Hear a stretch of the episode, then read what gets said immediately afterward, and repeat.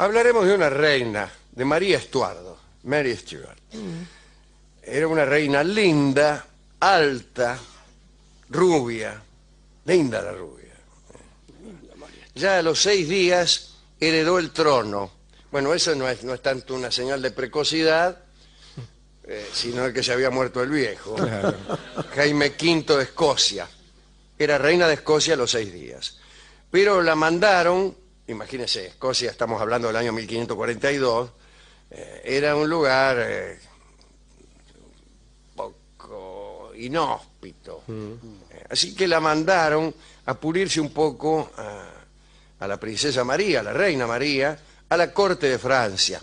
Corte que era en aquel entonces de Enrique II, el hijo de Francisco I de Valois, casado con Catalina de Médicis, eh, y padre de un montón de hijos, muchos de los cuales serían reyes. Ahí estaba el mayor, François, el, el- el- segundo, Carlos, y, Enrique, que fueron reyes, y estaba Margot de Valois, que fue reina, porque fue la esposa de Enrique IV, y, y así. O sea que era una familia que, que ya tenía su, su- su- su descendencia asegurada. Eh, eran los tiempos en que Enrique II tenía a su amante, Diana de Poitiers, eran los tiempos de los celos de Catalina de Medici, que había hecho, como contamos el otro día aquí, un agujero en el techo de la habitación donde Enrique se amaba con Diana, para espiarlos y para solazarse en su infortunio. Era la época del escuadrón volante, un- Oh, aquel ejército de niñas, ¿no? aquel ejército de, de- minas, papusas, que tenía Catalina de Médicis y que utilizaba como espía. Eh, para entrar a ese escuadrón había que ser muy hermosa, muy diestra en, en- en el arte de amar, pero también muy eh, astuta y muy cauta y, y de palabra muy controlada, porque ella sabe cómo es esto. Eh, ellas aprovechaban la indiscreción que los hombres suelen tener en la cama eh, en virtud de la lujuria que, que los invade. Ahora, si, si, si usted, en tanto que espía, que se aprovecha de, de esa facundia que es propia del hombre, también incurre eh, en ese descuido, bueno, entonces en cualquier momento le dice al tipo, che, sabes que ahora que ahora que somos amantes te lo puedo decir, pero yo en realidad soy una espía, etcétera, etcétera. Así que tenía mucho cuidado para reclutar a esas chicas. Eh, ella era católica, María Estuardo, en una corte eh, católica y bueno, ahí se crió, ahí se crió. Y le fue tan bien, fue tan apreciada, que se casó con el, con el hijo mayor de Enrique, Fer- eh, de Enrique II, François. Muy bien, se murió Enrique II, saben de qué manera trágica, ¿no? Un día estaban en unos juegos, ¿se acuerda cómo eran los juegos? Como los de las películas. Venía un tipo de cada punta con una empalizada en el medio, ¿no? Mejor dicho, Como unos torneos así. los torneos. Venía uno de cada punta con una lanza y qué sé yo, todos con mucha armadura, sé yo, se empujaban medio con la lanza, uno se caía el caballo, el otro no. Pero parece que Enrique compitió por jorobar, vio como son los reyes, para que lo dejaran ganar, y había uno, el conde de Montmorency, que este, compitió con él y le ensartó la lanza a través del, del yelmo, incluso tenía el yelmo abierto, Enrique, y se la metió en un ojo y lo liquidó.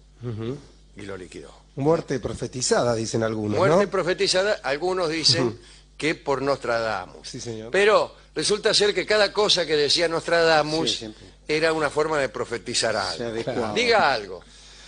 Eh, mañana puede que sea un gran día. Bien, en boca de Nostradamus, eh, los estudiosos actuales dicen, bueno, eh, esto es evidentemente eh, la profecía del hombre en la luna. Claro. Claro, Mañana es el siglo que viene, La- en realidad. Mañana es el futuro y un gran día es aquel en que el hombre llega a la luna. Bueno, así yo también soy Nostradamus. Claro. El caso es que, eh, imagínense que el, el- el pibe, el, el marido de, de María, que tenía 15 François. años, eh, ella tenía 15 años y el pibe, no sé si tenía, que a lo mejor tenía 14, queda de rey. Imagínense, ¿no? Desde luego, eh, la que queda como regente es Catalina de Medici, que regirá los destinos de Francia hasta que aparezca Enrique IV. Pero este pibe no solo eh, este, era muy chico, sino muy enfermizo y no cortaba ni pinchaba, ¿no es cierto? Eh, de todos modos siguieron siendo muy, muy felices, pero en una de ellas se le muere el marido, se le muere el pibe, el François se le muere. Y algunos dicen, como cada vez que se muere alguien que está casado, y que es joven, empiezan a decir que se murió porque la reina María era muy exigente Sí. en las tareas de Venus. Entonces lo tenía el tipo todo el día Tenía así. Yendo de la entre, entre homenaje y homenaje. Sí. Y en aquel entonces se creía que eso hacía mal. Hoy comprendemos que sí, que hace mal, pero en otro sentido. Eh, Es bastante saludable, sabemos. Pero para la salud es muy bueno, ¿eh? ¿Entienden, amigas? Repítalo, repítalo. El amor es muy bueno para la salud, ¿no es cierto, Rolón? Sí. Ah, sí, sí. Especialmente con... Bien. Y a los 18 años, 18 tenía cuando se murió el pibe, quedó viuda. Y la fletan de vuelta para Escocia. Mirá vos qué mala suerte. Y pasa de reina de Francia a reina de Escocia, y no es lo mismo ser reina de Francia que reina de Escocia, particularmente si usted en Escocia, Rolón, tiene un pueblo protestante y usted, Rolón, es católica. católica. Claro, claro, claro. Ahí quiero verla, ¿eh? Bueno. Y particularmente, Rolón, si usted tiene que ganarse el favor de otra reina que ejerce una gran influencia sobre Escocia y que es la reina Isabel de Inglaterra, ¿eh? y si usted además, Rolón, tiene que conseguir alguno para casarse, para garantizar la prolongación de su dinastía, bueno, todo eso no O sea, es fácil. me está Rolón. deprimiendo, le digo. Póngase en el lugar de la pobre María Estuardo. En esas condiciones llegó María, la viudita Escocia. Para la reina Isabel de Inglaterra, María era también un verdadero peligro, porque por ser nieta de la tía de Isabel, tenía incluso derecho al trono. Tan, tanto tenía derecho que el hijo de María Estuardo va a ser el sucesor de la reina Isabel, ya que, este, eh, como saben ustedes, la reina Isabel de Inglaterra murió sin descendencia. Bueno, eh, es una época en que recién se está empezando a insinuar la ulterior grandeza de Inglaterra. ¿Eh? Y, y recién empieza, acaba de empezar la separación de, de la iglesia eh, inglesa de, de- de la iglesia católica, así que es un momento difícil para una católica en Escocia. Bueno, eh, buscaba marido María allá en Escocia y aparece el primo. En 1565, a los 21 años de María, aparece el primo. El primo de ella es un señor eh, Enrique Estuardo, Henry Stewart, que era también Lord Damley. Bueno, allá vos tenés un nombre, pero también sos Lord Tanto, como si fueras el marqués de Calatrava o qué sé yo. Apareció en la corte, era un tipo cuatro años menor que María, de físico delicado, pero era alto. Y esto era muy importante para María, que era una reina alta y que no encontraba un tipo más alto que ella en ninguna parte. Eran todos medios petizos y retacones allá, en el barrio. Eh, en la corte de Escocia eran todos cabezones, sin cogote, traje cruzado, medio chueco, medio mirando de abajo para arriba. Y no le gustaba. ¿Qué es eso? Bueno, a María le gustó el tipo, Henry. Tanto le gustó que confesó a un cortesano, mire, este es el hombre mejor proporcionado que he visto en mi vida. No sé qué querría decir, pero lo dijo.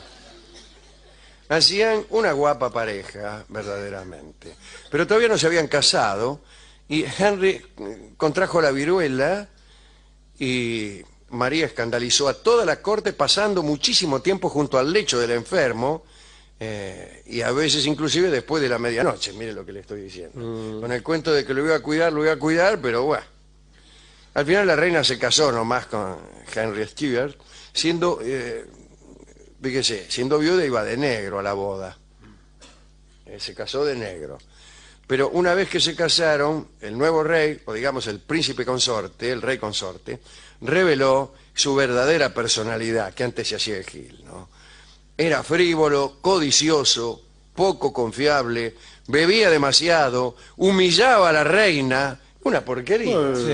Este tipo. Muy alto, pero... Y parece que una vez que se embarazó la reina, eh, eh, eh, el tal Enrique se relacionaba con cortesanas, sin que yo sepa si esto quiere decir damas de la corte o prostitutas, probablemente con ambas. Eh, el caso es que a los pocos meses la reina ya había dejado de amarlo. Dijo, ay, ya no lo amo. A espaldas de la reina, este desgraciado, no solo le engañaba con mujeres, sino que empezó a conspirar. Empezó a conspirar con protestantes. Recuérdese que la reina era católica. Y, y este empezó ahí con los protestantes porque quería ser nombrado corregente él también. Quería reinar al mismo tiempo que María. Los conspiradores no tenían mucho poder para atacar a la reina, pero concentraron sus ataques en un secretario que tenía la reina, que se llamaba David Riccio. Era italiano en realidad y católico. Eh, sucedió esto. La reina estaba embarazada y con mala salud y se recluyó en el castillo de Holyrood, no Hollywood, no, sino Holyrood, para estar tranquila y allí se entretenía con algunos cortesanos, qué sé yo. Una noche estaba ahí jugando no sé a qué, con unos niatos, estaba Richo también y, apareció el, marido, apareció el Dorima con un tipo. Y el amigo de- del marido sacó un cuchillo y lo mató a Richo. Ahí nomás. Mientras los otros jugaban al chinchón. Y dijo, para que aprenda, porque sos agente secreto del Papa, una gran siete, no sé qué. Y lo mató. La reina protestó, imagínense, usted reina, Sí. reina de Escocia, usted Rolón, como ya hemos ahora. supuesto varias veces. Está jugando al chincuín con unos amigos, llega su marido con otro amigo y el amigo de su marido lo mata a su secretario y después le dice, y eso por ser espía de- del Papa, qué sé yo. A usted no le va a caer bien, Rolón. No, Bueno, No, a María no. Estuardo tampoco le cayó bien y se, cansó. Bueno, protestó, pero... eh, María vio que en ese castillo estaba en peligro. Y se fue, juntó incluso unos partidarios para hacer una especie de entrada triunfal a Estrasburgo. Entró allí, sí, con 8.000 soldados, pero nada, nada. Pero al final nace el hijo de, de María Estuardo, que iba a ser después Jaime VI de Escocia, Jaime I de Inglaterra, el sucesor de Isabel. Después de esto, María ya no tuvo más nada que ver con el marido, ni lo quiso recibir, por decirlo así. ¿eh? Ya tuve un hijo, ¿qué te crees que soy? ¿Por qué me tomaste? No me gustan tus amigos, un borracho, etcétera. Mal olor, ya lo calumniaba incluso. En eso el marido se enfermó. Algunos dicen que le agarró viruela, otros que sífilis. El caso es que la reina lo instaló en una casa que tenía por ahí que se llamaba Kirk of Field. Kirk en realidad es, es iglesia, en escocés es church, ¿no? Eh, una casa, la- iglesia de campo. Y lo instaló al chabón ahí. Una noche lo fue a visitar la reina. ¿Qué tal? ¿Cómo andás? Ella ve, qué sé yo. Por ahí a las 11 de la noche la reina dice, bueno, me tengo que ir porque hay una fiesta en Palacio, es el cumpleaños de mi mayordomo, así que discúlpame si te dejo acá enfermo en esta casa, pero tengo un bailongo. Se va la reina. A las 2 de la mañana, la casa esta, Kirkfield, voló. Explotó y voló. Le habían puesto unos barriles de pólvora en el sótano y voló la casa. A la mañana siguiente encontraron por ahí cerca el cadáver de, Henry, del marido de María. Pero estrangulado. En perfecto estado, nada de chamusquina, ni, ni, ni de olor a cohete. Estrangulado. A él y a su mayordomo. Muy bien. Resulta que los mismos tipos que habían hecho volar la casa andaban por ahí cerca y cuando vieron que, eh, que Henry conseguía rajar del asunto junto con su criado más fiel, lo estrangularon prolijamente. Se investigó, se investigó y se descubrió que había un señor, el conde de Botwell, que estaba detrás de todo esto. Lo acusaron, se dijo que cuando el rey y su criado habían escapado de la explosión, los hombres de Badwell habían sido los que lo habían estrangulado. Hubo un juicio a Badwell, este, pero siete horas duró ese juicio y lo exoneraron. Dijeron, no, este no fue. Una semana después, un grupo de nobles y clérigos firmaron un manifiesto pidiendo que María se casara con Badwell, el mismo tipo que había hecho sonar al marido. Y la reina no aceptó. Badwell la secuestró y la confinó en un castillo. Eh, Badwell, que además era casado, consiguió la anulación de su matrimonio anterior eh, y la casaron de prepo a María con su propio captor, que además era el presunto asesino de su marido. Esto ya fue demasiado para Escocia. Un mes después, ya María era prisionera, pero los rebeldes, que no se aguantaron las intrigas. Eh, Bodwell eh, huyó y la reina fue capturada por los enemigos, de, los enemigos de ella, por los protestantes, por los enemigos de Bodwell. Y la tuvieron 19 años cautiva de castillo en castillo. Siempre con la esperanza de que pronto le iban a soltar. Ella creía, cada vez que la, la cambiaban de castillo, que le iban a soltar. Y no la soltaba. Y además tenía como una última carta, la pobre María, el, conversar con su, prima, con, con la reina Isabel. Decía, bueno, si, si esto sigue así, no voy a tener más remedio que hablar con mi prima. Y le mandaba cartas. Y la prima no la recibía no la recibía y no la recibía. Y así estuvo eh, este, 19 años hasta que huyó de uno de esos castillos. Huyó y se las tomó a dónde? A Inglaterra. ¿Y de quién pidió, a quién le pidió protección? A su prima, la reina Isabel, que la odiaba. La odiaba, entre otras muchísimas cosas, porque era mucho más linda que ella. Y Yendo a buscar protección encontró más cautiverio, siguió cautiva otra vez de castillo en castillo, esperando una conspiración salvadora, recibiendo promesas de algunos nobles, desengaños de otros, y nunca sucedió nada. Hasta que finalmente el 8 de febrero de 1587 fue ejecutada. Dicen que el verdugo necesitó dos hachazos para poder cortarle la cabeza. Los testigos juran que la cabeza de la reina siguió rezando sola durante 15 minutos, pero no hay que creerle mucho. Tenía la pobre María 44 años. Había conocido la adulación de la más rumbosa de las cortes europeas y también había conocido la humedad, las cadenas de los más terribles castillos de, de Escocia y al final la mandó a matar su prima. Aquí termina la, la historia de, María. Y yo me pregunto, me pregunto, ¿no? ¿a quién va a dedicar usted este, esta, esta charla? Porque usted dedique y después conversamos. Difícil, Alejandro. Estaba, estaba pensando un poco en esta, esta pobre, en principio pobre muchacha María Estuardo, la que como dice algún tango querido, la casaron con, un gringo que tenía mucha plata, la casaron de prepo con, un tipo por ahí, este, se, le, se le murió el marido jovencita. No conseguía novios altos. No conseguía novios altos, es decir, eh, peligroso destino el, de ser más linda de que alguien poderoso y resentido, sí, como, como le ocurrió. Ahí está. Este, yo, permítame que se lo dedique a esta chica, sobre todo por por este hecho, ¿no? Por haber sido este, víctima de, ser un poco más linda, un poco más bella, un poco Mire, yo cuando era supersticioso creía que la belleza eh, por ahí acarreaba algunas desgracias.